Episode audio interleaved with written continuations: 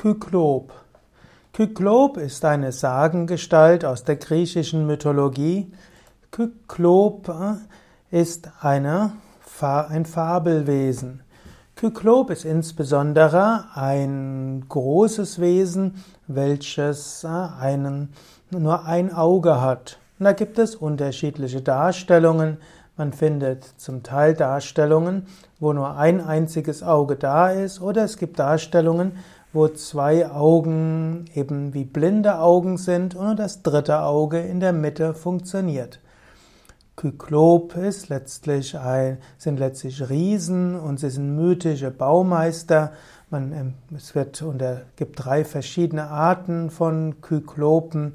In späteren Zeiten wurden die Kyklopen auch als, äh, als Dämonen angesehen, aber es gibt die homerischen Kyklopen. Kyklopen gibt es viele Überlegungen, was das gewesen sein könnten. Manche sagen, die Vorstellung eines Kyklops kommen von Elefanten, Schädelfunden. Andere sagen, vielleicht hat Kyklop etwas zu tun mit einer früheren Zeit oder auch mit anderen Menschenarten auf diesem Planeten. Und wieder andere gehen davon aus, dass ein Kyklop letztlich ein Symbol ist für das dritte Auge.